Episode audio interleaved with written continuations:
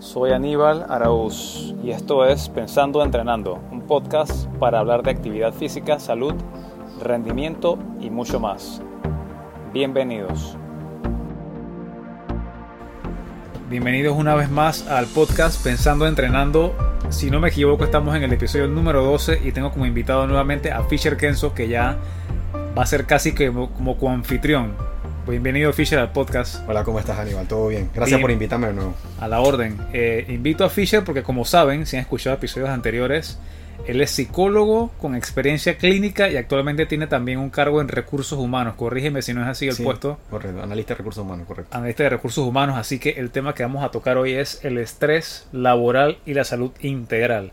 Y de repente personas que son nuevas al podcast ven el título y ven que se trata de actividad física y pensarán que el tema no tiene nada que ver con, con el podcast, pero está bien relacionado. Así que vamos a explorar algunas facetas de, de este problema que es súper actual y que va empeorando.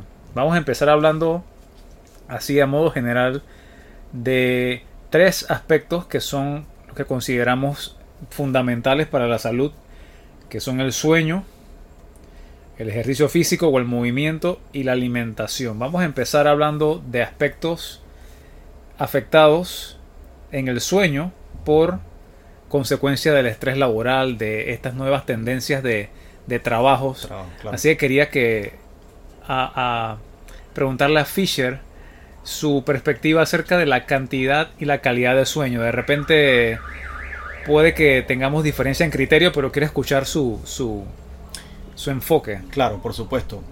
Desde, el enfoque más experiencial pues, de, la, de la vida diaria, o sea, se nota mucho fenomenológicamente, pues, o sea, los fenómenos.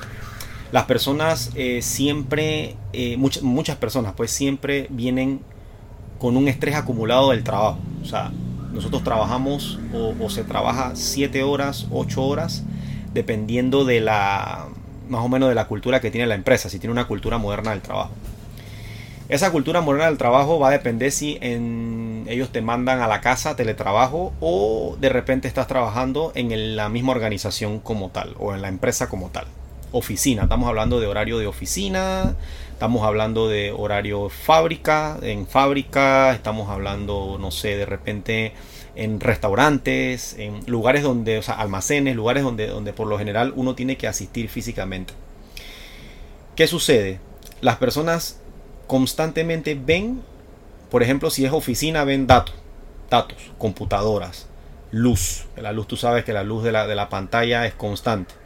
O de repente de la laptop, o de repente eh, el, ruido. Si están en una, en una oficina en, en, la ciudad, el ruido. Eh, de repente eh, mucho, mucho tiempo la luz en alta o cualquier otra cosa que uno se va acumulando y uno se va sintiendo un poco eh, presionado porque tiene que dar también un tipo de resultados o dar un tipo de métrica y todo lo demás. Añadiremos, a eso, vamos a añadir un poquitito de lo que es el tranque, más de lo que es el tranque, y todo eso acumulado o sea, va causando un desgaste físico y también un desgaste mental en lo que es la persona. Cuando la persona entonces va a casa y entonces tiene que recuperarse para poder ir a trabajar el día siguiente, por lo general de lunes a viernes o de lunes a sábado hasta el mediodía, que es los sábados, la persona intenta buscar la forma los primeros días de dormir, o sea, lo más que pueda, pues me explico, las 8 horas o las 7 horas que son las recomendables para el sueño. Pero ¿qué pasa? Llega un momento en que cuando tú estás empezando, tú tienes que dar un rendimiento. Y tú todavía, a pesar de las horas que terminas de elaborar, todavía le, le das una milla extra porque quieres aprender o porque estás haciendo el proceso y entonces ahí tú te vas reduciendo la calidad de tu sueño. Te vas dando cuenta que necesitas todavía acostumbrarte y te vas dando cuenta que no estás durmiendo realmente la cantidad de horas necesarias. La cantidad de horas necesarias sería más o menos como, como entre 7 horas, 7, 8 horas. Para un adulto promedio, el mínimo aceptable consideramos que es 6 horas óptimo 7, 7 y media, dependerá de la individualidad porque los ciclos de sueño pueden variar claro. de persona en persona, pero dormir menos de 6 horas es prácticamente que autosabotaje. Hay veces que es, digamos que irresponsabilidad de la persona por algunos malos hábitos, pero en otras ocasiones, como mencionas, ese estrés acumulado de la pantalla, del ruido, del tráfico, tráfico Genera, un, genera un estrés eh, silencioso porque la persona no lo percibe como estrés y de repente de noche no puede dormir y sus horas se van reduciendo de sueño y de repente tiene un trastorno del sueño desarrollado y ni siquiera se dio cuenta. Claro, por- claro, esa parte del silencioso es así porque uno no se da cuenta. Cuando van pasando los 17 días o los 18 días más o menos que te estás acostumbrando al trabajo y todo lo demás, entonces ahí empiezas a sentirte, cuando te levantas en la mañana siguiente, te empiezas a sentir mal, te empiezas a sentir como agotado, como cansado. Pero es por la cantidad de estrés acumulado y la falta entonces o la, o la mala práctica o la, la mala práctica del sueño que uno tiene. Porque si tú reduces, por ejemplo, o sea, hay, mucha- hay muchas cuestiones por ahí que a veces no estoy de acuerdo. eh, acelera el sueño. Duerme 4 horas, duerme 5 horas y levántate a las 5 de la mañana o levántate a las 4 de la mañana. Tal vez sea funcional para ciertas personas, pero esas personas mínimo a qué hora se están acostando. Se están acostando a las 10 de la noche o se están acostando a las 11 de la noche porque de repente ellos son más productivos. eh, ellos son más productivos a esa hora, pues me explico, a las horas de la mañana. Sin embargo, hay sujetos que si duermen mucho también, porque también está la otra contraparte, duermes mucho, igual te levantas entonces como ralentizado. Puede suceder y, creemos que tiene más que ver no con la cantidad de horas que dormiste, porque sí es importante la cantidad por la cantidad de ciclos que debes completar. Recordemos que el sueño tiene fases Ujú. y un conjunto de fases forman un ciclo de sueño Ujú. y lo ideal es que se completen varios ciclos en la noche. No tengo el dato duro aquí de cuántos ciclos son por noche, pero puedo adjuntar en la, en la descripción del, del show datos de las fases de sueño para que las personas curiosas puedan observar la duración estimada de, de los diferentes ciclos de sueño. Pero mencionaste varios datos importantes. El primero es esto de la luz azul. Y fíjate que ese, ese ambiente artificial que se ha creado porque pasamos del trabajo en exteriores, pasamos de cortar caña, cortar leña, de cargar cosas, a un ambiente laboral que parece más cómodo, aire acondicionado, sentado en una silla ergonómica, lo que tú quieras. Pero esa, esa remoción de ese trabajo físico, de esa exposición a la luz natural, por muy cansón que hubiera sido ese tipo de trabajo, era más alineado con la evolución humana, moverse al aire libre, salir, Exacto. convivir, que estar en una oficina viendo una pantalla que parece tranquilo porque te puedes ver tu YouTube y tu Spotify mientras trabajas, pero ese estrés continuo de la pantalla es luz artificial. No tienes luz sol- solar natural. Eh, la posición del cuerpo es sentado prácticamente todo el día, que no es natural. Entonces estos estresores nos están llevando a diferentes patologías, enfermedades no transmisibles, problemas articulares, trastornos de sueño.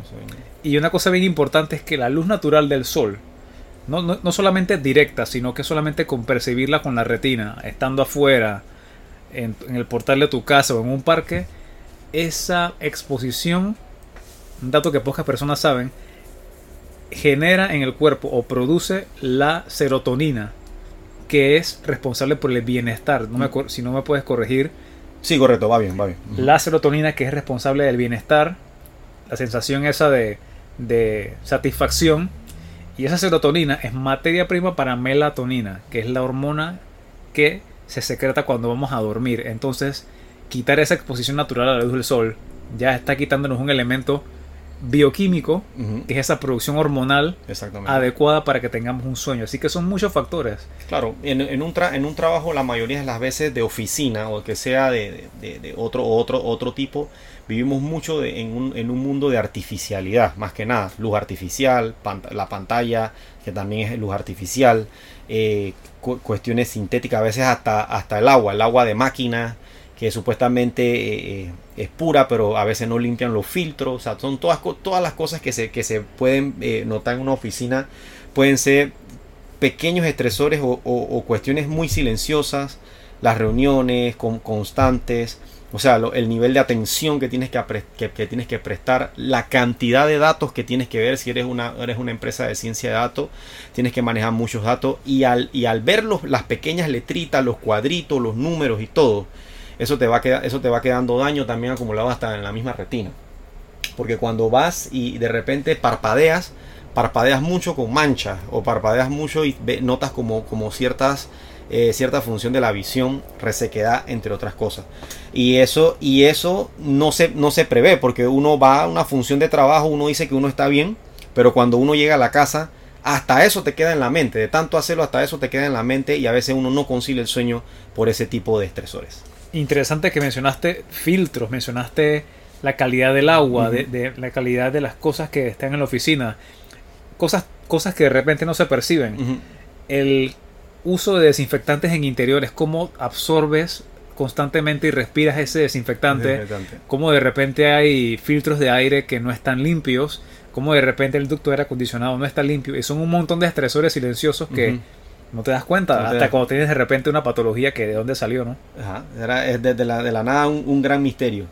Mira que después de eso, de, de, todo, de todo lo que se ve pues, en el estresor y todo lo demás, ahí donde viene entonces la necesidad, y ese es un tema que quisiera discutir contigo, la necesidad de utilizar sustancias estimulantes. Uf, esta es una, una seria, porque una, un problema muy serio, porque como mencionaste, hay gente que siente que es funcional durmiendo cuatro horas. Yo estoy bien si duermo cuatro horas y yo hago mi trabajo. Y recurren constantemente a, no sé, podemos decir marcas y no nos patrocinan acá, pero al ser el Red Bull, que sea el Monster, que sea las cuatro tazas de café. Y comentábamos fuera de aire que, que es bastante normal en una oficina consumir ese tipo de sustancias incluso en la tarde y, qué, qué, silencioso, porque o sea, tú llegas a la empresa, claro, ¿no? Una, empresa que tiene una cultura eh, eh, donde los que necesitan tener a los a los trabajadores, pues, o a las personas que se dedican al, al, funcionamiento de la empresa o el negocio, les ponen una máquina de café. Silenciosa, silenciosamente te ponen una máquina de café. Es regla casi. O sea, es regla casi que tú tengas tu café, tengas tu chocolate, tengas tu, ¿cómo se llama el otro? Tu cappuccino tu café negro, inclusive tienes una cafetera con café en, el, o sea, no sé, una marca de café específica y tú te, la, tú te la puedes hacer en tu cafetera tranquilo si la necesitas con más poder, porque hay gente que dice, no, necesito más fuerza del café. Entonces utilizan el café concentrado. Más puro. Más puro, el más puro de todo. Y viene el tipo y Tao, se toma el café más puro para poder mantenerse en el proceso. Pero ese es otro estresor silencioso, otro, otro eh, eh, eh, problema silencioso, porque al tú servirte tres tazas de café, que lo he visto, tres tazas de café, cuatro tazas de café, tú ya no estás haciendo, ya no estás haciendo como que, como que un arranque, sino que estás haciendo más que nada buscándote un estresor más, porque eso te pone muy eléctrico, nervioso, palpitaciones eh, fuertes, eh, empiezas a sentir como un hormigueo en la cara o en la boca, porque, o sea, estás sobreactivado a lo que no, a lo que no debes estar. Entonces, cuando vas a la casa, y si tú te tomaste una taza de café fuerte a, a las 3 de la tarde, 4 de la tarde, también te afecta en el sueño. ¿Por qué? Porque te das cuenta que no puedes conciliar fácilmente el sueño a las 11, 12 de la noche que tienes que dormir. Por supuesto, la, la, recomendación que siempre doy es limitar la cafeína hasta el mediodía. Y Fisher mencionó que hay personas que con tres tazas de repente sienten ciertos síntomas y esa tolerancia es individual, vale la pena destacar Así que hay personas que de repente con cuatro o cinco tazas dicen que no sienten nada. Pero eso es porque el sistema se hace eh, resistente a la cafeína. Eh, así que el efecto para, para obtener el mismo efecto requiere más dosis. Así que si quieres sacarle beneficio al café, porque no decimos que el café es malo, una buena práctica sería periodizarlo. Es decir, consumes el café por un tiempo, suspendes por dos semanas y nuevamente empiezas de una taza, luego dos y cuando llegas a esa dosis, nuevamente lo suspendes y así para que el cuerpo en realidad pueda aprovechar el café, porque el café es una sustancia que tiene antioxidantes que se ha comprobado de que promueve la longevidad, previene ataques cardiovasculares, ataques cerebrovasculares.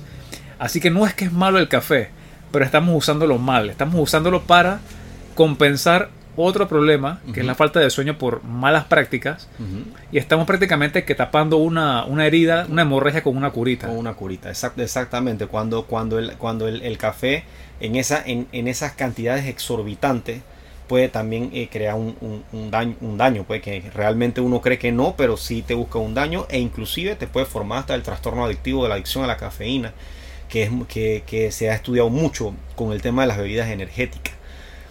Ese no, no más o menos eh, vamos a profundizar como tanto en ese tema las bebidas energéticas, pero suelen haber personas que combinan. No sé si te has dado cuenta. Por supuesto. Hay personas que combinan el uso del café junto con, con, lo que es la bebida energética. O sea, personas hasta que tiemblan, hasta que tú lo ves como que... Y súmale el azúcar que viene incluida en muchas de esas bebidas, ¿no? imagínate, ¿cuánto, un ¿cuántos gramos de azúcar o cuántas onzas? Tienen que ser un, montón. Si una soda tiene 25... Si, una soda tiene 25 eh, eh, eh, casi cucharadas de azúcar, una soda cola, pues, por decirte un ejemplo, imagínate la cantidad de azúcar que puede traer también eh, estas, estas bebidas energéticas que son de diferentes marcas. Bueno, acabo de hacer la búsqueda que tenemos acá, el, el, acceso a internet y una lata de 100 gramos de Red Bull, que es la lata pequeña, tiene 10 gramos de azúcar. 10 gramos Una décima parte de ese Red Bull son 10 gramos de azúcar. Y puedo buscar la equivalencia para ilustrar a los que nos escuchan. Claro, la, la, equivalencia, porque acá, acá o sea, hay una que también hay una bebida energética que es Monster Light o, o que supuestamente es sin azúcar y también tiene un contenido fuerte. Y bueno, acabo de buscar que 4.2 gramos equivale a una cucharadita, así que te estás tomando en cada Red Bull dos cucharaditas de azúcar. Dos cucharaditas.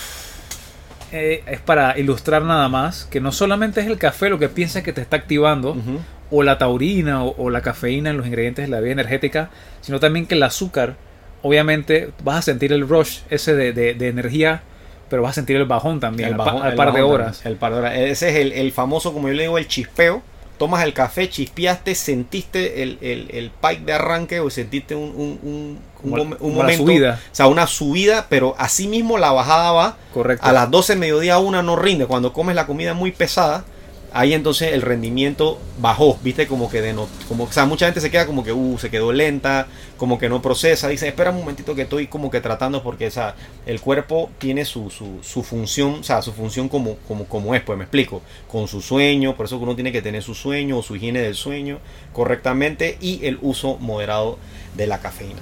Sí, y hablando también del azúcar antes que lo deje pasar, el problema no solamente es cómo se interrumpe el sueño, sino que estás creando otro problema que es la resistencia a la insulina, con esa dependencia del azúcar a diario, escondida en sustancias para seguir funcionando. Y entre más le des azúcar simple al cuerpo, más insulina vas a liberar. Esa insulina va a hacer que el azúcar en sangre baje, vas a sentir el bajón y vas a irte como en ese ciclo hasta que desarrolles una posible diabetes que no queremos que, que, se llegue a un nivel de, alguna de, de, los dos niveles de la diabetes, o la tipo 1 o la tipo 2, que son muy, muy, muy nefastas, muy complejas de tratar. O sea, imagínate una persona que tiene diabetes, cómo se, cómo se hace ese tratamiento. Es, es reversible y se puede llevar a remisión, pero digamos que demoraste en desarrollar ese problema 20 años, no vas a demorar 3 meses en, en, recuperarlo. es muy difícil y es un, un trabajo grande de cambio de hábitos que, muchas veces la persona no está dispuesta y, quiere entrar en la farmacodependencia. Así que mejor trabajar en la prevención siempre en vez de la dependencia, del, fármaco. Y mencionaste también algo de los dispositivos electrónicos que, eh, como dijiste, las pantallas son omnipresentes en el ambiente laboral, pero ¿qué pasa cuando llegamos a la casa?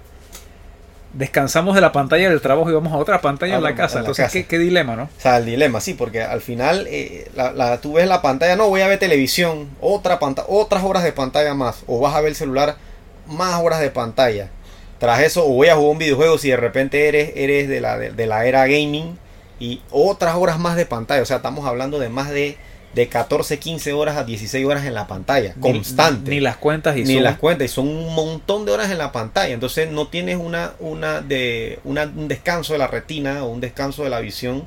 Y por eso entonces que ocurre como que, hey, no veo las letras, güey, me hace falta esto. Y entonces viene el uso de, de, los, de, los, de estos lentes, de estas cuestiones y uno no se da cuenta en la noche cuando duerme por qué le, te arde la vista, por qué te duele la cabeza, Correcto. por qué de repente esto parpadeas y ves los manchones, son los manchones esos que tengo, los lo, famosos eh, se les dice los escotomas, o sea, ves el escotoma, ves esas, esas manchas que te aparecen y tú te preguntas, pero ¿por qué? Es porque constantemente estás metido en la pantalla y no te das por, lo menos ese proceso de descansarlo. Tras eso, no tomar las, vitaminas o comer las vitaminas adecuadas, que es lo que mantiene la, vista correctamente, pues, o sea, la mantienen en, en función. Claro, y otro problema asociado a este abuso de los dispositivos electrónicos y pantallas es también la postura mencionaste dolores de cabeza y yo he sufrido yo mismo de eh, dolor tensional de cabeza y me pregunto, ¿y esto de dónde salió? Pero cuando examino mis conductas, he abusado de malas posturas, la cabeza hacia adelante como si fuera un ganso pegado al monitor. monitor. Eh, cuando vas a ver el celular, en vez de mirarlo al frente, inclinas la cabeza hacia abajo. Abajo. Y si sumas las horas, las horas, como dijiste, pueden ser 12, 13, 15, 20 horas, no sé. 20 horas en, en celular, literalmente todo el día en teléfono, entre pantallas, entre teléfono, entre, entre televisión, entre todo, pues lo que es literalmente todo vivimos en un mundo, en un mundo de la imagen, en un mundo de la pantalla. Y como hemos mencionado en otras ocasiones, en episodios anteriores, ahora prácticamente hay que hacer esfuerzo para revertir eso. Que sería, en vez de estar en la pantalla, mejor organiza una reunión afuera, conversa con alguien, sal, tómate un café, un, no sé, un- hablamos de café, pero Ajá, un decir, ¿no? un Sal, decir. sal de la casa, camina, esa es la, la idea, tratar de darle descanso entonces al exceso de tiempo de pantalla Correcto. y buscar ser más social en vivo que social en el chat. en el chat o en el metaverso, pues, o sea, en un, en un metaverso, pues la gente constantemente está en ese, en ese ni- universo o ese metaverso de tecnología y, o sea, vamos, ah, yo socializo con mis amigos en, eh, que no es malo, ¿no? Ojo, no, no estoy demonizando los, los, los dispositivos de comunicación, más que nada, sino que, o sea, ok, socializo con mis amigos en, en, en Teams, socializo con mis amigos en, en ¿cómo se llama? En, En Discord. en Discord. Socializo con mis amigos en Zoom. Socializo con mis amigos en. O sea, hemos, han desaparecido mucho esos rituales que realmente serían más adecuados, en verdad, por, por la socialización, conversar con una persona en- en vida real, o sea, en el momento. Creo que eso también nos ayudaría al descanso, más que nada, también de la vista, para no estar en la pantalla constantemente, ni tampoco al, al daño del, del, del ruido. Sí, aparte del beneficio a, a los ciclos de sueño y, a la, y el descanso a la vista para de, de la- de las pantallas, también socializas, intercambias. Esta es una parte importante del desarrollo humano, es ese intercambio en vivo, esa interacción de, de persona a persona, ese intercambio de diálogos y de perspectivas que es lo que nos hace humanos, porque nos estamos deshumanizando. Más y, que nada. y lo irónico es que la gente, hay veces que salen, se reúnen en vivo y en vez de interactuar entre ellos están viendo todos el teléfono. Entonces, ¿qué estamos haciendo? Nada, absolutamente, absolutamente. Eso, eso es, es- es bien triste, pero para no, no, no irnos más allá, pues, no es que esté mal, sino que, o sea, llegamos a una reunión y automáticamente estamos condicionados, como el, ref- el, el refuerzo positivo que explicaba el, el gran psicólogo Skinner, so- nos, nos hacen sonar una campana, porque suena la campana del teléfono, ¡pling! Y de una vez tú automáticamente ¡pum! reaccionas al teléfono Estamos aconductados. Ah, más conductados, pao, y re- recibes el refuerzo y automáticamente tú ves el teléfono, que quién me chateó, quién me vio, quién me dijo, entonces no hay una interactuación. Y ahí es donde vienen entonces las otras problemáticas silenciosas. Sí, de hecho, antes de abandonar este tema, eh, me hiciste recordar al experimento de Pavlov, El del perrito, ajá. el que Pavlov condicionó al perro. Al, al final, solamente con la campana, el perro ya, ya salivaba como si hubiera Salivaba, comida. como, ajá, como si fuera comida, Y estamos tal cual como un, como un perro en un experimento. Un experimento, exactamente. El, refuer- el refuerzo positivo y los refuerzos negativos. Interesante. Y para cerrar la parte del sueño, que sé que hemos divagado un poco, pero todo esto tiene que ver, y es difícil sacar temas y no mencionarlos, pero la parte del alcohol, que, que existe esta falsa creencia de que me tomo X cantidad de cervezas o de tragos y eso me da sueño, así que duermo tranquilo. ¿Qué nos puedes decir de esta parte? Mira, de- va- del varias, veces el, el- el alcohol el, el alcohol es todo un, te- es todo un tema la verdad Ese, es lo- los libros muchos muchos libros de, de- de las adicciones que son los que se usan en Teen Challenge son los que se usan en Alcohólicos Anónimos los que se usan las teorías de la psicología para tratar la adicción que son, que son problemas bastante graves en muchas personas porque hay personas que tienen adicciones crónicas más que nada se ha como que tratado de, de verificar también por qué la persona no duerme, porque más, más que nada es al sueño. O sea, por qué la persona no duerme o por qué la persona no tiene un descanso correcto.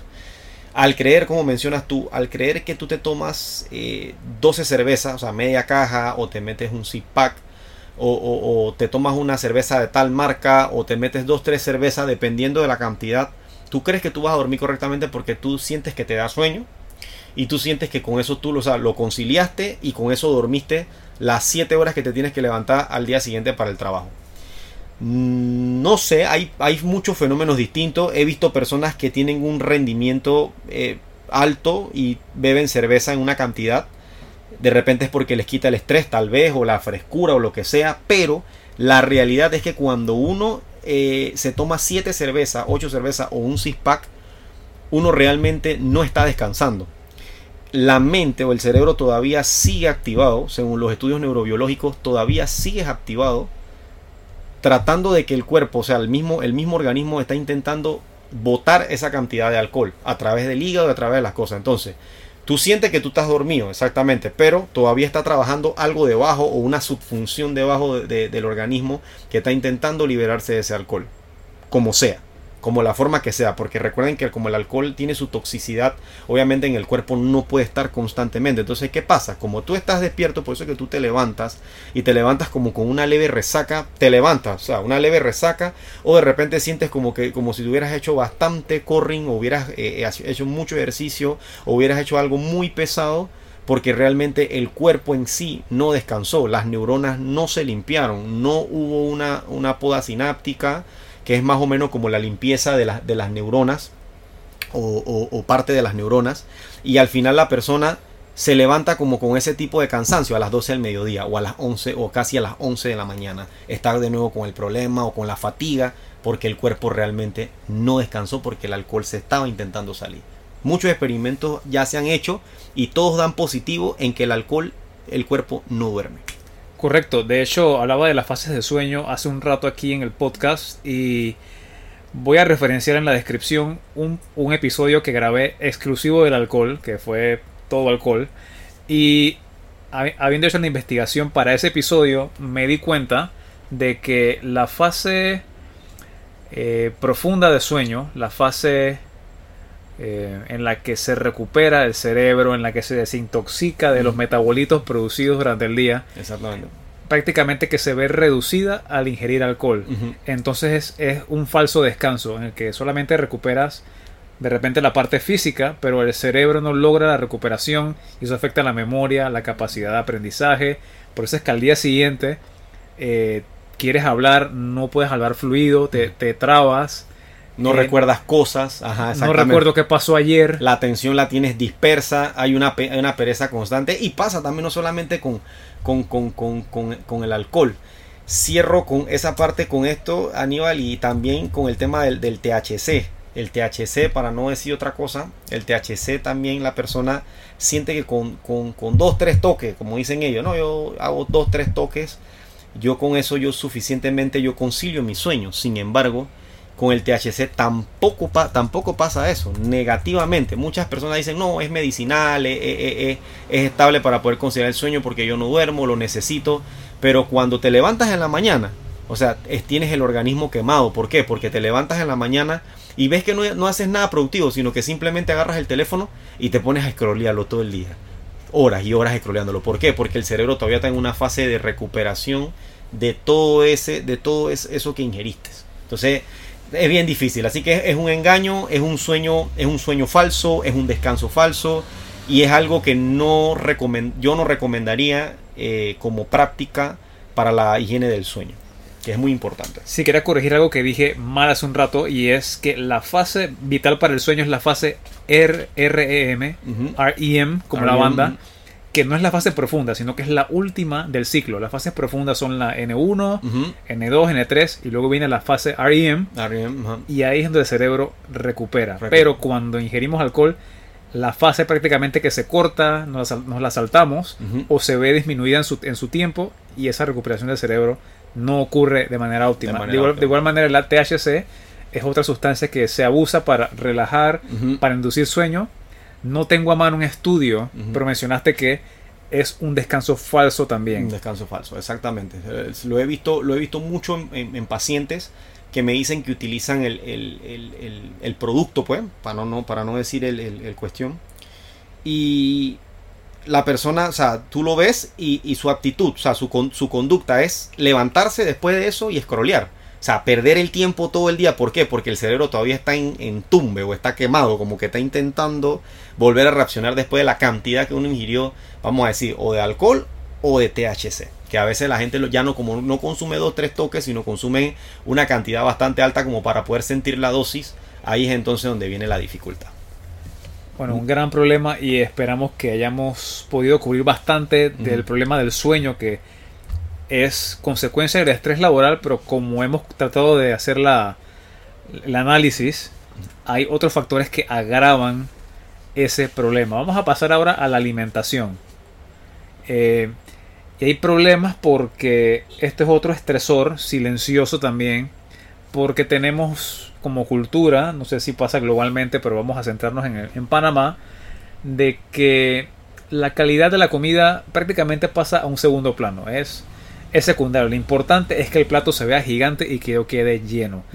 Eh, no, no, estoy actualmente en el ambiente corporativo. Sí he trabajado en empresas así multinacionales, y, pero ahora me dedico más al entrenamiento. Pero tú que sí estás en el día a día eh, conviviendo con compañeros de trabajo, ¿cómo son esas conductas en, según tu observación? Esa, esa, esas conductas alimentarias tienen, hay bastantes variaciones. Hay, hay personas en el trabajo pues, que se cuidan, se cuidan bastante su alimentación, su ensalada, su porción de arroz, una porción moderada de, de, minestras, creo que se dice, minestras. Menestra. Menestras, una porción moderada de, agua o alguna que otra bebida eh, eh, que no tenga, no, no, tenga tanto azúcar. Por ejemplo, se hacen un té, he visto que se hacen un té, he visto que, que de repente toman agua, más agua que algunas cosas, pero, pero, en la mayoría de las veces, ¿qué pasa? Cuando, cuando la alimentación empieza a fallar, empieza desde la raíz del tiempo o el tiempo que tú tienes para preparar tu comida. O sea, ese es un problema porque cuando tú no tienes tiempo o no utilizas el hábito del tiempo para poder preparar tu comida para el día siguiente o tu, o tu cena para el momento que después que llega del trabajo, la persona entonces recurre al método rápido, al método de lo instantáneo, al método de lo, de lo, de lo que es eh, eh, eh, consecuente de una. Entonces, ¿qué pasa con la persona? Compra las frituras, estas chatarras, que es... Más prácticamente son, si no están en Panamá, son alimentos fabricados a partir de harina de algún tipo, puede ser de maíz, puede ser de trigo, hechas con aceite caliente y eso es una fritura. Una fritura, ajá. Como, como, como, comida hecha, la, mayoría de las comidas hechas en aceite, frita, todo frito. Entonces, ¿qué sucede? Tenemos mucho eh, eh, la yuca, que es lo que se hace la combinación como si fuera una especie de tortilla. Y eso hace lo que se llama una carimañola, que lleva una carne adentro, muy buena, muy sabrosa. Pero ese es un, ese es un primer eh, bombazo que recibe el estómago. O sea, primero el estómago.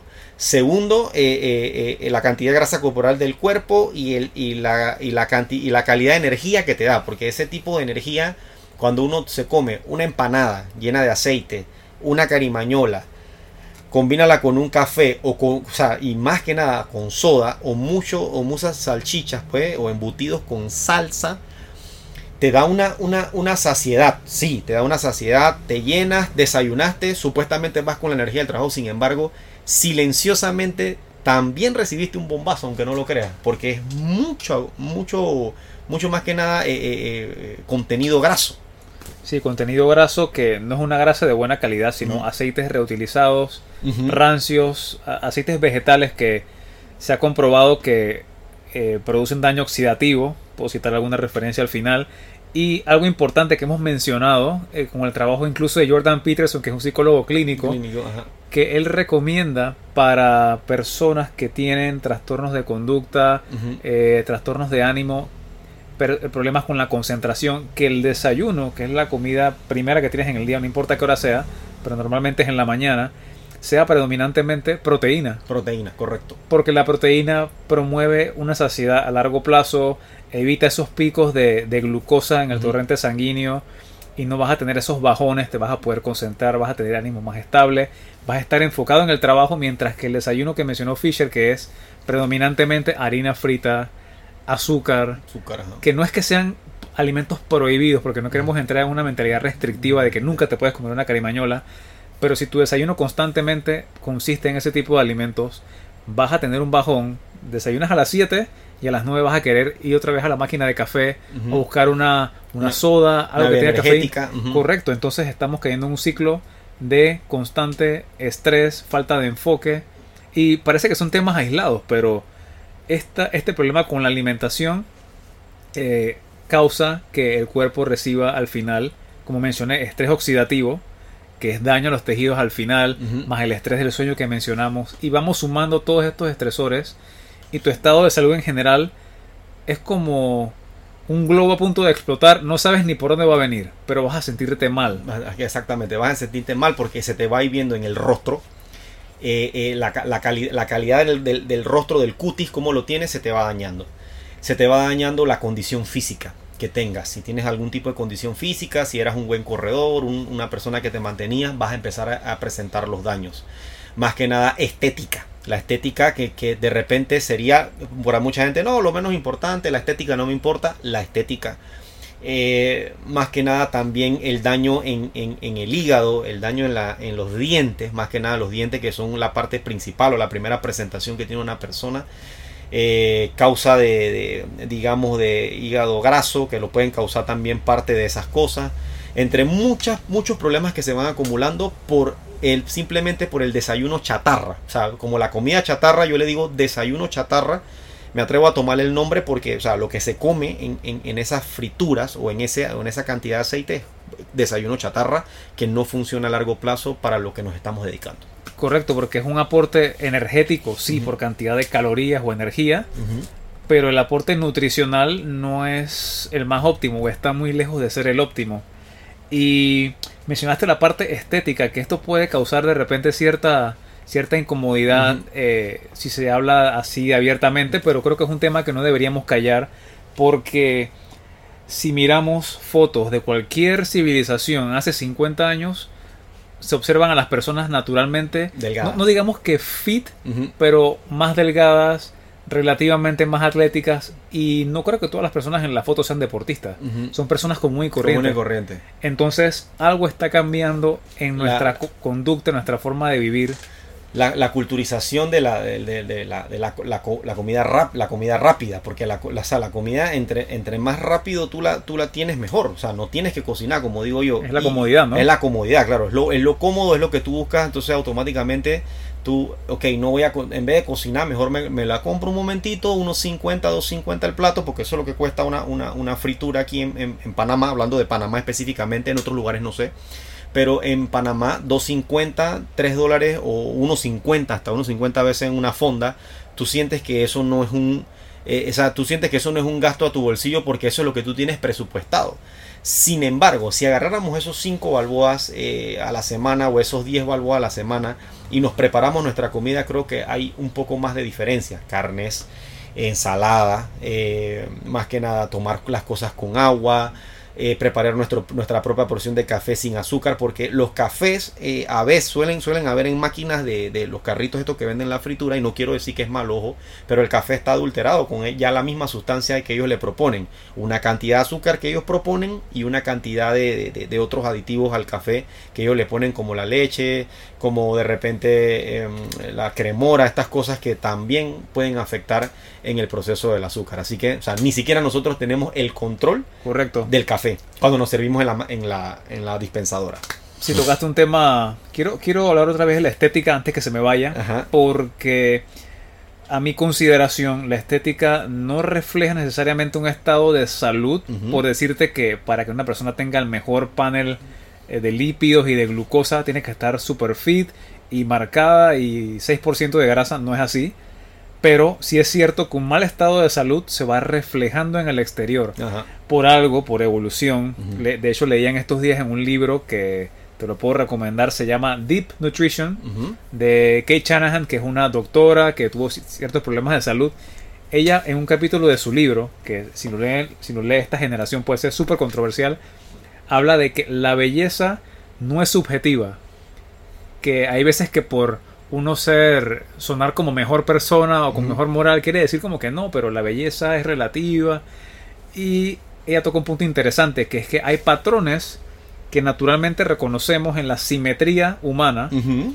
Y de igual manera hay signos que nos dicen que la persona que tenemos enfrente puede que tenga un problema de salud y por cuestiones de selección de pareja, mirando, si nos miramos como, como seres vivos tratando de reproducirnos, uh -huh. ese reflejo de las malas conductas se va a notar en el cuerpo eh, con aumento de grasa corporal, vale. con problemas en los dientes, okay. con problemas en la cara, y yo no creo que nadie quiera verse menos atractivo, Atract no, no por ser superficiales, claro. pero esa, ese atractivo o esa, o esa apariencia externa está relacionada con nuestra salud. Exactamente, y es muy, es muy interesante. O sea, tú ves, a la, tú ves a la persona las uñas picadas. Ves a la persona el cuello negro ya de la cantidad de azúcar. Acantosis se llama Ajá, eso. La cantidad de azúcar ya que lleva consumido el cuello negro por alguna, por alguna falencia de alguna vitamina o cantidad de azúcar elevada Tiene que ver directamente por problemas de, de glucosa. de glucosa, más que nada, imagínense. Y, y se ve mu- y se ve mucho eso y de repente la ropa no te queda, tienes que te- tienes que tener dificultades con tienes dificultades con eso, de repente tienes una muela hasta picada y te, también te hace daño o, o de repente mal aliento, cosas que cosas que realmente son reflejos de hábitos de negativos por no Correcto. por no cocinar la comida y simplemente por no hacer una alimentación correcta, que es desde lo que trata la temática, ¿no? Más que nada, la alimentación que nosotros llevamos y preparamos para el proceso de estar eh, eh, sanos, más que nada saludables. Se trata de eso, se trata de que el, el reflejo de los buenos hábitos sea una apariencia, no digamos que de concurso de belleza, pero una apariencia saludable, que es lo que queremos llegar. Y también no pensemos solamente en nosotros como nuestra apariencia actual y, por vanidad, sino porque esa, ese hábito es transferible a las siguientes generaciones. Así que si tienen pensado tener familia, que esto lo mencioné en un podcast anterior, ese hábito actual, alimenticio, sueño y ejercicio, va a incidir en cómo los genes de la siguiente generación se Se expresan. expresan, claro. Así que si quieren eh, pensar en no solamente en ustedes, sino en alguien más, sus propios hijos, hijas van a ser beneficiados de sus buenos hábitos. Claro, claro. Muy, muy, muy interesante esa propuesta. Así que hay que cuidar bastante. Recomiendo mucho las frutas. Recomiendo mucho, o sea, un- uno- un- una cuestión de guineos no cuesta, ta- no cuesta tanto, un dólar, eh, unos 50, una gran cantidad de guineos que sirven para poder comer frutas, mango. En, en los supermercados venden mangos, venden muchas cosas que nos pueden ayudar, manzanas, eh, eh, peras, cosas que nos, que nos ayuden en ese proceso.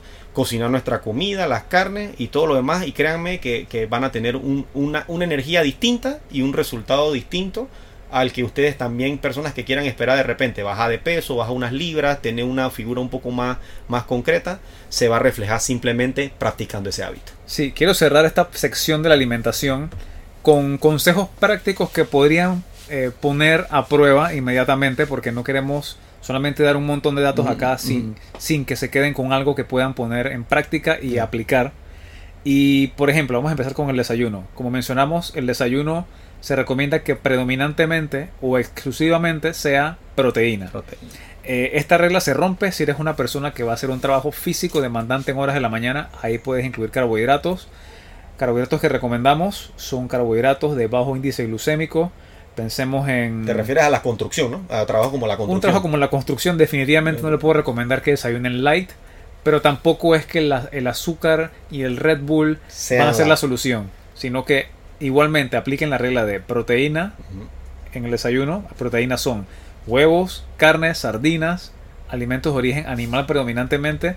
Y si quieres incluir un carbohidrato, que sean cosas con muy poca glucosa. Pensemos en pimentones, pensemos en la cebolla que va en el omelette, pensemos claro. de repente en los que les gustan los, los berries, que Ujú. son fresas, blueberries, blackberries, que son frutas más caras en este lugar del mundo, pero que si tienen el alcance son cosas que pueden incluir y que tienen bajo impacto en la glucosa, los va a mantener con energía y enfoque en la mañana.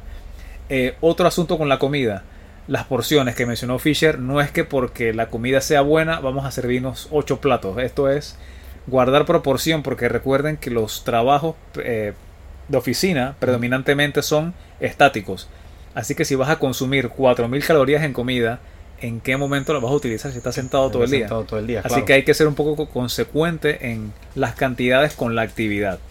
Y eh, otro consejo que les puedo dar es que la comida sea de una cantidad, como mencionamos, no exagerada, pero tampoco que sea muy poca comida, porque aguantar hambre, Ujú. saltarse comidas lo que va a hacer es que va a llegar un momento del día en el que van a tener un hambre desproporcionada y van a comerse lo que encuentren, bueno o malo. rompiendo entonces la regla fundamental, que es lo que estamos tratando de, de decir, pues, porque imagínate, estás haciendo el, el- el proceso bien, pero aguantaste hambre. Cuando vas a la nevera, vas a querer comerte todo lo que hay. Lo que encuentres. Lo que encuentres a comer. Entonces ahí viene el azúcar, viene lo, de, lo desmesurado, viene cualquier tipo de, de- comida chatarra que no te va a ayudar a, a- a corregir bien. Y sobre todo, recomiendo una más, que es empezando cualquier... la- lo primero que tienen que empezar, si comen con soda, eliminen la soda. Uf, un gran consejo, difícil de seguir. Dice- Y mencionaste una parte del agua en la comida. Y hay una parte un poquito técnica aquí que es, tomen el agua antes Eh, nunca durante la comida porque eso puede diluir el ácido estomacal y su digestión va a ser menos eficiente. Menos eficiente. Así que sí, incluyan agua, pero traten de que en el momento exacto de la comida no se tome el agua, sino antes, digamos 20 minutos, media hora, y después una hora. Ese sería para tratar de cerrar la parte de alimentación. No es un, no es un podcast exclusivo de este tema, pero para que se queden con consejos prácticos que se puedan aplicar desde lo más pronto posible. Y hablando de consejos y de cosas que se pueden aplicar lo más pronto posible, queremos eh, cubrir el tema de ejercicio físico porque si hablamos de estrés laboral, hay problemas con los horarios, El tiempo. el tiempo para hacer el ejercicio, eh, dónde vivo, porque si vivo cerca de mi trabajo, que, que sucede para muy pocas personas privilegiadas que tienen esa, esa dicha, pero la mayoría de las personas tienen eh, que, que viajar mucho para llegar a su lugar de trabajo o no tienen teletrabajo. Entonces, quería ver tu perspectiva en esa situación de cómo ves lo de los trayectos o, o tu experiencia personal. ¿Cómo Claro. logras incluir el ejercicio físico con tu rutina de trabajo? ¿Qué problemas te has encontrado? Lo- los problemas que más me he encontrado, las dificultades son eh, eh, el supuesto tiempo reducido que a decir verdad hay trabajos que son muy demandantes. Por ejemplo, hay trabajos que pueden ser demandantes tanto o sea, de- del estrés físico, eh, eh, por de repente si trabajas en fábricas, construcción, eh, restaurantes o lugares donde tienes que estar parado siempre, pero me explico, donde tienes que estar parado, donde tienes que estar en movimiento, que si cargando cajetas, que si haciendo mercaderi- mercaderista para poder acomodar los productos, o auditorías, entre otras cosas, pues. Pero en el caso del trabajo, del, del uso de la, de la mente, ese también puede ser un, un- trabajo que puede ser muy cansón, porque a la hora a la hora cuando tú llegas entonces son dos horas de tranque, de trayectos largos estamos hablando, dos horas de tranque o una hora y media de tranque dependiendo de tu, de tu distancia de tu trabajo. Te vas a una hora específica y entonces toda la hora laboral, una hora de descanso y ahí automáticamente vienen en el regreso una hora de tranque, dos horas de tranque más. Tú cuando tú llegas a la casa tú no vas a querer ni siquiera coger ni siquiera coger una caminata o ni siquiera coger un correr, ni siquiera coger nada, nada, o sea, ni pesas ni nada. Tú lo que simplemente vas a comer, conversas con tu familia, lo que es, o vas a dormir de un solo tiro. Entonces, ¿qué, has- qué se hace en ese, en ese aspecto? O que ese es el problema que más se me, se me ha encontrado. Entonces trato de entrenar eh, apenas llego o tomo un receso de 20 minutos, que hay personas, claro, que no pueden tomar un receso de 20 minutos porque se van en el sueño debido a la cantidad de daño que tienen o cansancio. Pero sirve mucho que por lo menos eh, eh, eh, caminemos. Por lo menos caminar, caminar, no sé, 30 minutos, 40 minutos, que el cuerpo se vaya relajando. ¿Eso qué pasa? Eso te, libera un poco del estrés o la tensión que tuviste en el trabajo. El otro problema que me he encontrado es que no puedes hacer, y eso lo, habla, lo ha explicado bastante bien Aníbal, no puedes hacer un ejercicio de alta intensidad o que demande demasiado intensidad física, porque entonces ahí al día siguiente no amaneces correctamente, no amaneces bien por el Sí. desgaste. Si hay un problema con lo que mencionaste de que hay trayectos largos, la persona en realidad se levanta muy temprano en la mañana, digamos que, por poner un ejemplo práctico, se levanta a las 5 de la mañana, entra a las 8 de la mañana, que eso pasa en muchas personas que viven en cualquier lugar de Panamá, independientemente de que sea ciudad de Panamá o Panamá. Oeste. Y esto seguro que pasa en muchas partes de Latinoamérica y lo vi también en ciertas ciudades de Estados Unidos. Que uno pensaría que es primer mundo, pero también tienen el problema del tranque o tráfico. Pareciera que la palabra tranque es de todo el mundo, pero he mencionado tranque en otras partes y no, no- comprenden. Pero tranque es prácticamente que ah, eh, tráfico denso. Eh, y este problema es global prácticamente. Entonces se levantan a las 5 de la mañana, eh, no tienen tiempo de desayunar, se van, entran a las 8, trabajan de 8 a 5, salen a las 5 de la tarde y de vuelta el trayecto es muy similar, así que probablemente llegas a tu casa a las 8 de la noche.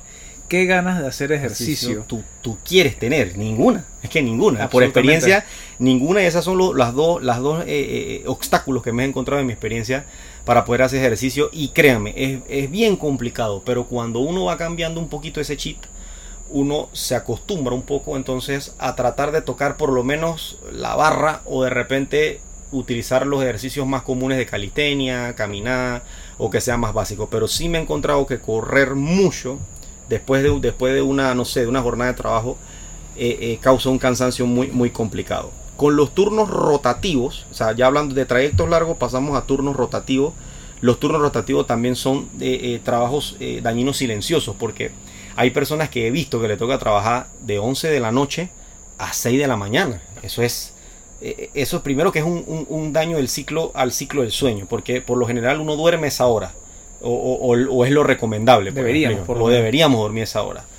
No sé, hay personas que están acostumbradas y hay personas que aguantan la cuestión, pero entonces toman los hábitos de fumar cigarrillo para poder mantenerse despierto y utilizar bebidas energéticas y entonces tomar esa, a, esa hora café es hasta mucho peor. O sea, porque a esa hora se supone que el cuerpo debe estar en descanso o tú debes estar dormido. No sé si de repente tienes otras, otras perspectivas, has visto otras cosas con respecto a eso del, trabajo rotativo. No, definitivamente tu rotativo yo, yo sería, o yo recomendaría que fuera la última opción, solamente que fuera una, una situación de vida o muerte que, para tomar un trabajo de turno rotativo porque el daño eh, progresivo que va a existir por la falta de sueño óptimo, por la falta de recuperación, ideal para el cerebro, para todos los sistemas del cuerpo, eh, va a ir eh, en, deterioro progresivo. Eh, y la persona piensa como que se puede adaptar, pero no solamente, como mencionamos en un podcast anterior, no se trata solamente de la calidad de la recuperación en el cuerpo y el cerebro, sino que también se ve afectada toda su parte social, la parte en su entorno familiar porque se ve esta persona excluida de todas las actividades que hacen las otras personas. Entonces esto puede también afectar su salud mental a, largo plazo porque siente que su vida se trata solamente de, de supervivencia. Claro, por de, de, proveer, pero la parte de la convivencia con las demás personas en el círculo prácticamente que se vuelve nula. Se vuelve nula, exactamente. Y ahí mismo, esa misma parte negativa del turno rotativo también existe en el teletrabajo la parte negativa del teletrabajo, el teletrabajo es muy, es muy innovador, o sea, el, pero el teletrabajo tiene muchos riesgos y, esta vez, no sé, más que nada no, me quiero referir desde mi experiencia a los riesgos que tiene negativos con respecto al ejercicio, porque también hay teletrabajos que tú empiezas desde las 8 de la noche, o sea, empiezas desde las 8 de la noche hasta las 2 de la madrugada, que entonces puedes como que conciliar el sueño esa hora o cuidado y ni eso, y entonces tienes que dedicarle eh, a otras horas el tipo de ejercicio. Eh, esa sería una parte del, teletrabajo de noche. Dos, que de repente si entrenas, si entrenas en la tarde muy duro o muy, o muy fuertemente y no te tomas un descanso, también te afectaría el rendimiento del teletrabajo de 8 a las 2. O de repente te tocan teletrabajos que son muy en la madrugada y terminas temprano, que ese sería el ideal pero también, o sea, no, te da el tiempo de repente por el cansancio que recibiste de la computadora todo el día también, no te rinde como para poder ir al gimnasio o alguna que otra cosa.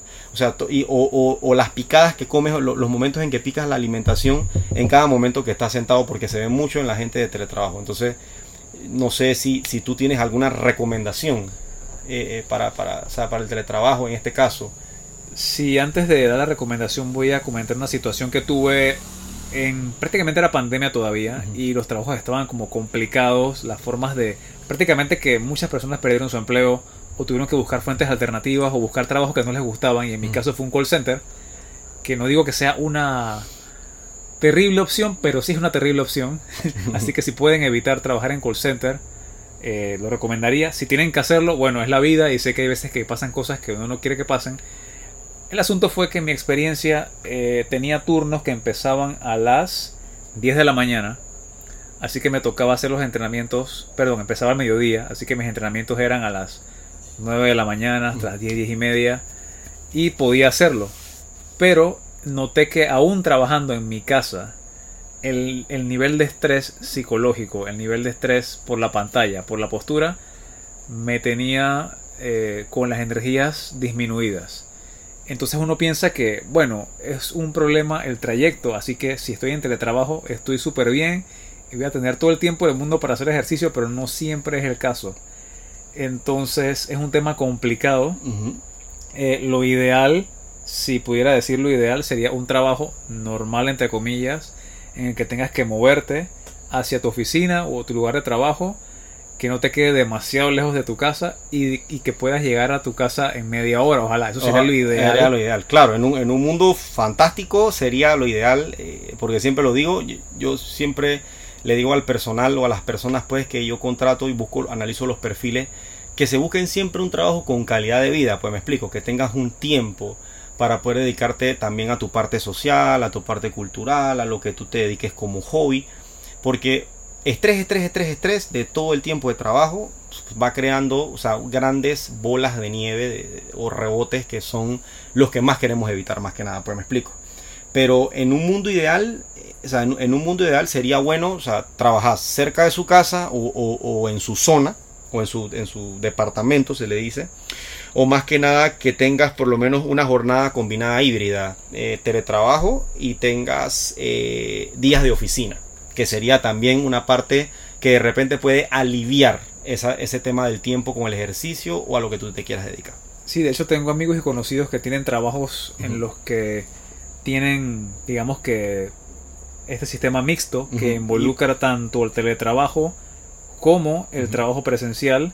Y yo estuve en varias empresas que tenían unas buenas prácticas laborales en las que sí tenías tiempo y tenías calidad de vida porque ellos no se, no se enfocan tanto en que cumplas 8, 9 horas, sino que trabajan más con metas. Claro. Estas son tus metas, tú manejas tu tiempo. Y si puedes salir un día a las 4 y media de la tarde porque cumpliste con tus metas, tú puedes en ese, en ese trayecto, en ese transcurso de tiempo, hacer tus ejercicios físicos, tu actividad física y tu calidad de vida inmediatamente aumenta. Obviamente, este porcentaje de trabajo es mínimo y la mayoría de trabajos son con, con distancias muy largas para llegar, con turnos muy extendidos, con poca calidad de vida, así que no es tan sencillo, sabemos que es la recomendación y no queremos que piensen que estamos en una burbuja de perfección aquí, porque hemos tenido también esas dificultades, pero ese es el ideal. El ideal, exactamente. Eh, me preguntaste por qué cosas puedo aconsejar para, para dar algo práctico que se pueda aplicar también en el ámbito del ejercicio y es que sí, es necesaria la actividad física y el ejercicio de fuerza, pero hay un dilema que es si llego muy tarde a mi casa, qué tipo de ejercicio voy a hacer, cuánto voy a hacer y si me va a traer un beneficio o, un, problema. problema. Y Fisher me ha comentado de que llega del trabajo a veces y me dice que va a correr eh, una hora, media hora, no sé la cantidad de, de repente de kilómetros, 5 o 6 kilómetros. Y yo le, eh, le, he comentado, porque hemos tenido esta conversación muchas veces, de que este tipo de actividad puede, puede ser muy intensa Depende de la persona, pero si es muy intensa, pensemos en trotar o correr a un ritmo en el que ya no puedes mantener una conversación, es considerado intenso, o moderado al menos. Y este tipo de actividad libera hormonas en el torrente sanguíneo. Pensemos en adrenalina, no adrenalina. Y estas hormonas están en el cuerpo para activarnos y hacernos capaces de realizar una actividad. Y si pensamos en que en la noche lo que estamos buscando es bajar el nivel de actividad para promover el descanso, entonces esta secreción de hormonas llamadas catecolaminas, que son las, las, relacionadas con, el estrés, van a ir en contra de lo que queremos que es la relajación, la secreción de melatonina, bajar las pulsaciones, ya relajar el cuerpo para tener un descanso. O sea, vas a que, como que te vas a sobreactivar. Exacto, te vas a activar y lo que quieres es bajar la actividad para dormir. Entonces la pregunta es, ¿qué hago si este ejercicio me va a ir en contra del propósito que es descanso? Yo diría que... o si llego a las 8 de la noche, 8 o 9 de la noche. Si llegaste a las 8 de la noche, mi propuesta es que hagas actividad física de una intensidad menor. Si ibas a correr, mejor camina. Porque de repente esa caminata libera el estrés del día. De repente en esa caminata vas con otra persona y esa conversación es tu parte social ese día. Así que no digo que no hagan ejercicio, lo contrario, hagan ejercicio, pero hay que adecuar la intensidad y la cantidad de ejercicio a la situación. Y lamentablemente hay escenarios en los que no hay más tiempo para hacer ejercicio y llegas tarde en la noche. Sí, exactamente, llegas tarde en la noche, entonces, pero sí, porque siempre pasa, pues, pero ¿cómo hago entonces? La pregunta siempre es la grave pregunta, ¿cómo hago si yo llego a las 9, 10 de la noche? Yo no tengo tiempo ni para mí, yo lo que quiero es ir a dormir o, o comer la comida, hablar con mis hijos, pues, si tienes niños o, o, o tu esposo, tu esposa, y, atenderlo y realmente no te da el tiempo, pero o sea, este es como más que nada un, no, una, no una función de no poder, sino tratar de buscar, o sea, buscar el cómo. el cómo podemos hacerlo de alguna forma. Sí, y la propuesta entonces es, si el único espacio para actividad física es de noche, después de un día de trabajo, la propuesta es que la intensidad sea menor. El ejemplo es, en vez de correr, caminar. Y de repente, ahí sí te puedes extender hasta una hora porque la intensidad baja, no hay problema. Eh, si tienes tiempo entonces, digamos que el escenario es que tienes un teletrabajo y tienes un espacio libre en la mañana y sabes que en la noche vas a salir tarde, mi propuesta es que la actividad intensa la hagas en la mañana. Exactamente. Porque de esa forma no vas a interferir con, el, con la relajación que debes promover para buscar el sueño en horas de la noche. Eh, el, otro, el otra situación, el otro problema es eh, el ejercicio de fuerza, cuándo realizarlo. La hora óptima es en la tarde, pero como estamos hablando de escenarios en, en trabajos difíciles, mejor en la mañana que tengas eh, un momento en el que quieres despertar, quieres estresar y en la noche entonces una caminata ligera sería un escenario ideal. Claro por supuesto. No no yo tampoco no recomiendo mucho y no sé muchos expertos dicen no revienta el sueño a las 3 de la mañana no puedes reventar el sueño a las 3 de la mañana. Siento que eso tampoco no ayuda porque levantaste a las 3 de la, a las 3 de la mañana y te dormiste a las 11 porque supuestamente aceleraste el sueño tampoco no te lleva ningún beneficio, o sea, porque todavía no tienes el, tiempo de descanso, diría yo, cuatro o cinco horas de sueño, no es, no es, no es, no es correcto, uno tiene que dormir aunque sea, como desde, depende de tu tiempo, de, tu edad, ¿cuál es la edad más o menos que habías dicho en para, ese momento? Para una persona adulta, la, hora la cantidad de horas recomendadas son 7, 6 como mínimo, así que pensemos que 4 horas es, es muy lejos de lo óptimo, y de hecho hay eh, personas de alto rendimiento, políticos, farándulas que mm. promueven esto de párense a las 5 de la mañana, pero ustedes no saben esa persona a qué hora se duerme. A se duerme, como dije, 10 de la, se duerme a las 10 de la mañana, 10 de la noche, perdón, 10, 9 y media, esas personas están durmiendo a esa hora y te venden eso y tú sin saber te estás también causando otro daño silencioso. Pero bueno, son cosas que, que se ven. Sí, el enfoque es que la actividad no debe ser intensa en horas de la noche y que si tienes un espacio en la mañana, acomodes la actividad intensa a esa hora. Eh, cosas básicas que se pueden hacer, como hemos mencionado en, otros, en otras intervenciones, ejercicios de peso corporal, el entrenamiento de fuerza es vital para mantener la masa muscular, para el metabolismo de la glucosa, para la densidad ósea, para la parte cognitiva, así que no solamente estética. Y el ejercicio de, resistencia o caminatas o correr ya viene con un efecto eh, de promoción de la salud mental, porque se liberan el BDNF, los factores nutrópicos que son sustancias que son neurotransmisores que promueven este, este bienestar psicológico. Correcto, las hormonas, los neurotransmisores, se liberan muchas cosas que ayudan pues al, bienestar más que nada de, la felicidad, las emociones correctas, o sea, lo que uno necesita pues en el proceso de la mañana de actividades. Y también obviamente tienen el beneficio de, de mejoramiento del sistema cardiovascular, que es otro beneficio de la actividad de resistencia o aeróbica y esto es como que el consejo más básico que se le puede dar a una persona que tiene dificultad con el ejercicio y los horarios laborales difíciles o, trayectos largos. Este es eh, un problema que he tratado de, abordar en diferentes perspectivas y estaré intentando hacer otro podcast en el que ya se den consejos puntuales de ejemplos de una sesión de ejercicios, ¿cómo, cómo consistiría? Sabemos que en audio de repente es un poco complicado, pero puedo ofrecer los, los enlaces para cada ejercicio en la descripción en este podcast próximo, que eso, eso viene. Perfecto, así mismo. Así que bueno, ideas finales, porque hemos cubierto problemas del estrés laboral y cómo tienen relación con sueño, ejercicio físico y alimentación. Si tienes algún comentario sobre esta problemática.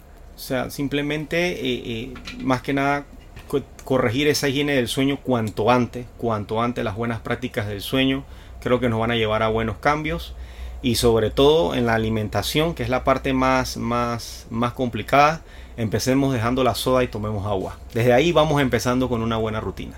Uf, sí, un gran mensaje este de dejar la soda. Voy a dejar un par de sugerencias para sustitutos de soda, para las personas que tienen problemas para intentar dejarla. Y también eh, un enlace de unos lentes que uso para la noche, que son bloqueadores de luz azul. Me han ayudado bastante. Parece una tontería, gente que se ha burlado. Pero te, ayudan a dormir. Pero yo los uso si quiero ver algo en la televisión en la noche y a la media hora me estoy durmiendo. efectivo. Así que lo voy a dejar en la caja de descripción porque sé que es un poco irreal exigirle a las personas que de repente dejen el teléfono si están acostumbrados desde hace años. Así que Espero que haya sido, o esperamos que haya sido un episodio con información útil para tratar de mejorar los hábitos y de intentar disminuir ese estrés laboral que, que, Claro. que es silencioso y que nos está consumiendo de a poco. Es, un, es un problema que se, que se va agravando y próximamente van a, van a existir eh, medicaciones o expertos, más expertos en esta temática que se vaya agravando con el tiempo. Sí, Somos una sociedad muy, muy, muy del cansancio. Sí, irónico, ¿no? Porque estamos súper avanzados en tecnología y pensamos que ese avance iba a llevar a tener más tiempo Más- libre, pero ha Y sido todo más lo contrario. facilidades, pero ha sido todo lo contrario, exactamente. Así que bueno, esperamos nuevamente que la información haya sido de utilidad. Les ha hablado Aníbal en Pensando Entrenando junto con Fisher Kenzo, psicólogo y especialista en recursos humanos. Muchas gracias, se cuidan. Hasta luego. Si te gustó el podcast, puedes dejar una reseña en Apple Podcast, Spotify o también en YouTube. Suscríbete para más episodios. Hasta pronto.